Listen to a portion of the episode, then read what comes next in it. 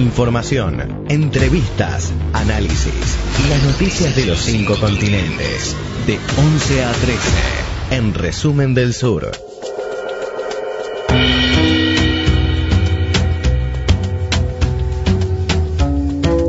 12 del mediodía, 26 minutos. Eh, recién saludábamos a Lucía Stutnik que nos viene a explicar y a contar tal vez una buena noticia, Lu.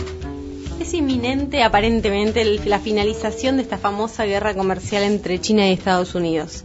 Les cuento más o menos lo que pasó. Como suele suceder con Trump, un día se levantó y dijo, "Mm, me parece que le voy a, poner finaliz- voy a finalizar las negociaciones eh, comerciales que están yendo de mala manera entre Washington y Pekín. ¿Y qué sucedió? Bueno, efectivamente organizó una reunión por su cuenta eh, para el día viernes, para el día de ayer, en la Casa Blanca con el jefe de la delegación china. Y aparentemente, después de muchas horas de discusión, llegaron a un buen puerto y por lo menos lo que se consiguió en principio fue que se suspendieran la planificación para este martes de subir las tasas de un 25 a un 30%, que impactarían en unos 250 mil millones de dólares. Ya es un montón. Pero además, China se comprometió a adquirir entre 40 mil y 50 mil millones de dólares en productos agrícolas estadounidenses. Esto es como que, de alguna manera, eh, fue se dice que fue la intención de Trump, que por su cuenta organizó todo y lo que llama la atención es que el día anterior subió, como siempre, él que se comunica a través de Twitter, post- eh, posteó un tweet que decía, ellos quieren cerrar un acuerdo, pero quiero yo, mañana recibo en la Casa Blanca al viceprimer ministro de China. Es como que voy a dormir y lo pienso. Claro, sí, sí. lo voy a consultar con la almohada. Aparte, quiero, quiero yo, el Estado soy yo, ¿no? Maneja su pyme. Claro, sí. Algo así. Pero bueno, en principio parece que se llegó a buen puerto. China también podría comprometerse a dar de alguna manera el brazo a torcer con respecto a dos asuntos que son claves, que es la propiedad intelectual y la devaluación del yuan. Del yuan.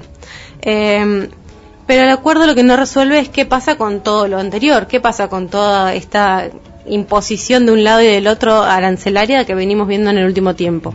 Y qué pasa también con todo lo que implicó a nivel mundial. Recordemos que con todo lo de la guerra comercial que ya lleva 15 meses, el PBI, la- el- las perspectivas de crecimiento del PBI mundial decrecieron.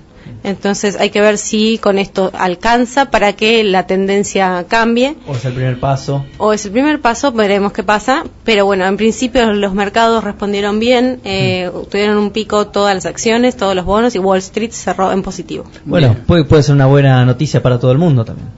Sí, claro. Está claro que la, la paz entre las dos principales potencias este, puede traer tranquilidad, ¿no? Este, estabilidad.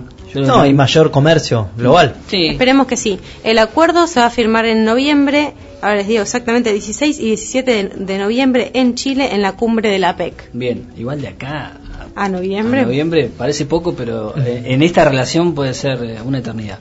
Perfecto, Lu, gracias. Un gusto. Gracias. Lo que pasa entonces entre China y los Estados Unidos, esta paz que este, aparentemente han firmado Trump y Xi Jinping. Resumendelsur.com